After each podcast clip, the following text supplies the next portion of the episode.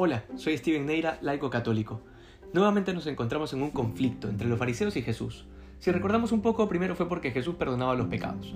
Luego porque había escogido a un publicano, que era Mateo, para que le siga, y además se sentaba a comer con publicanos y pecadores. Esta vez el argumento de los fariseos es que los discípulos del Señor no ayunan. Para entender esta situación vale la pena recalcar que los judíos ayunaban dos veces por semana, y tenía esto un tono de espera mesiánica, es decir, el ayuno los preparaba para esperar al Mesías. Lo demás es de sentido común. Jesús les dice a los fariseos cómo van a ayunar los invitados a una boda, a una boda mientras el novio está con ellos. Es decir, el Mesías estaba en medio de ellos, por tanto el ayuno perdía completamente el sentido. Sin embargo, vale la pena aclarar ciertas cosas sobre el ayuno hoy en día porque después de todo no ha dejado de ser una práctica religiosa que nosotros los cristianos también la vivimos, sobre todo en el tiempo de Cuaresma que ya se acerca.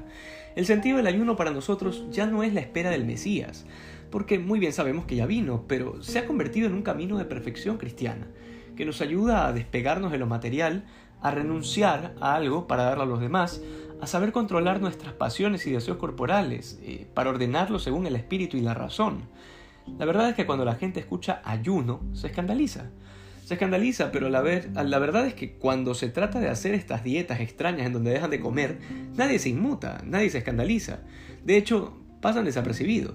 Pero resulta que si hay un motivo religioso, hay muchos que saltan por los techos y lo creen exagerado. Sabio consejo que aprendí de un sacerdote anciano, nunca esperes que el mundo entienda la novedad de Dios. Esto es tan cierto porque Dios por el camino de la penitencia nos renueva interiormente y nos fortalece. Y no podemos esperar necesariamente que un mundo ciego a la vida espiritual pueda comprenderlo. Volviendo a lo que nos plantea San Marcos, hoy el Señor no desprecia la práctica del ayuno, pero dice que no tiene sentido mientras está Él presente en medio de ellos. En otras palabras, lo que debe reinar allí es la alegría y la fiesta. De hecho, ese es el fundamento bíblico de por qué los domingos no se hace penitencia, porque es el día en que Cristo resucitó, de manera que lo que cabe es la alegría y no el luto, el gozo y no la penitencia. Esto es interesante porque el Señor nos invita a anteponernos a nuestros propios sentimientos, pues aunque haya tristeza por mil preocupaciones, Jesús nos llama a vivir la alegría de su resurrección.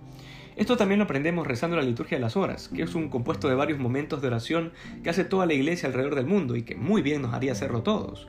Pueden encontrar estas oraciones en internet. En la liturgia de las horas se rezan los salmos e inmediatamente la iglesia nos propone un salmo de alegría, por ejemplo, en un momento en que estoy triste.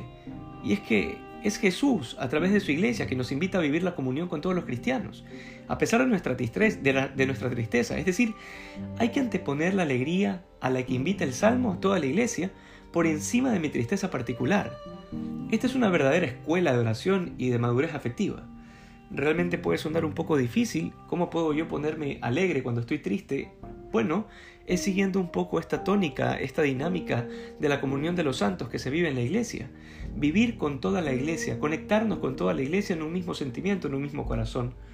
Que hoy podamos adentrarnos en el misterio de la vida espiritual de Jesús y practiquemos pequeñas mortificaciones por amor a Dios, de manera que sea su gracia la que nos haga más santos que ayer.